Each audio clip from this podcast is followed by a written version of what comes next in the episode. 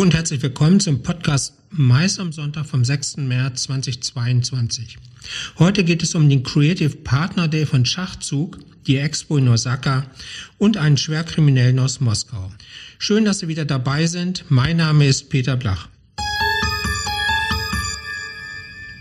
Die Agentur Schachzug führt am 30. und 31. März 2022 erstmalig den zweitägigen Creative Partner Day Update durch.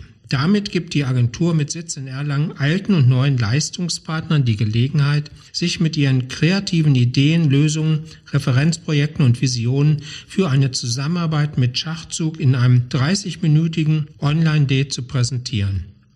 Angesprochen sind Anbieter aus Bereichen wie Projection Mapping, CGI, Augmented und Virtual Reality, Architektur, Design und Digitalisierung. An beiden Tagen wird es jeweils acht Online-Präsentationen geben, an denen nicht nur etablierte Unternehmen, sondern auch Startups teilnehmen können.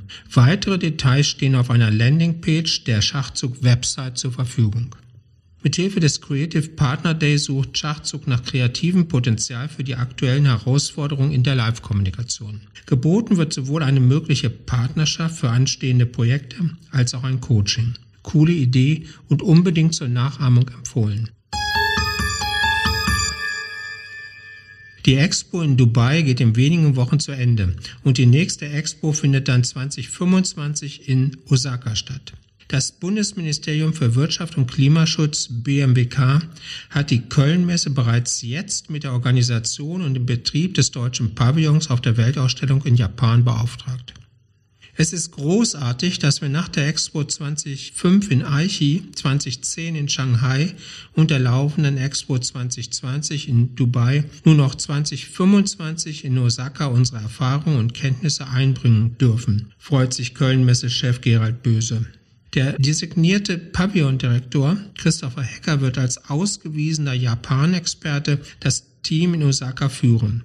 Er hat bereits zwei Jahre in Japan gelebt und ist aktuell berufsbegleitend Doktorand zum Thema digitale Führung und Vertrauensbildung in japanisch-deutschen Teams. Gemeinsam mit dem bald wachsenden Team verantwortet Hacker unter anderem die komplette Vorbereitung, die Begleitung der baulichen und inhaltlichen Gestaltung des Pavillons, die Rekrutierung des Pavillonpersonals, die Öffentlichkeitsarbeit und schließlich auch den Pavillonbetrieb vor Ort. Wir drücken die Daumen, dass wieder ein ähnliches erfolgreiches Projekt wie jetzt in Dubai daraus entsteht. Sorry, normalerweise ist Politik nichts für ein Fachmedium. In diesem Fall machen wir aus gegebenem Anlass eine Ausnahme.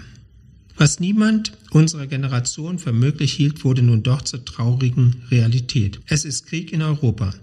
Angetrieben vom offenbar unzurechnungsfähigen Psychopathen Wladimir Putin hat Russland die Ukraine überfallen und unendliches Leid ausgelöst.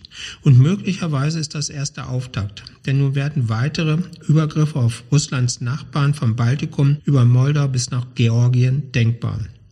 Die Kriegstreiberei wird Auswirkungen für uns alle bringen. Privat, persönlich, geschäftlich. Jeder ist nun aufgerufen, mit seinen Möglichkeiten dazu beizutragen, das Leid der Betroffenen zu lindern, den Flüchtlingen zum Beispiel Platz und Raum anzubieten und sie in unserer multikulturellen Gesellschaft willkommen zu heißen. Das sind wir nämlich, eine multikulturelle Gesellschaft. Speziell die schon immer große Internationalität in der Veranstaltungswirtschaft brachte doch für uns die Gewissheit, dass Freundschaften, Vertrauen und Zusammenarbeit nicht nur innerhalb der eigenen Grenzen und Kulturkreise funktionieren, sondern völlig unabhängig davon sind. Sting hat mal gesungen, I hope the Russians love their children too. Daher sollte multikulturell auch in Zukunft für uns nicht selektiv sein. Es sind nicht die Russen, sondern es ist eine Gruppe russischer Krimineller mit ihren Klakören, die diese Katastrophe ausgelöst hat. Putin ist ein Kriegsverbrecher.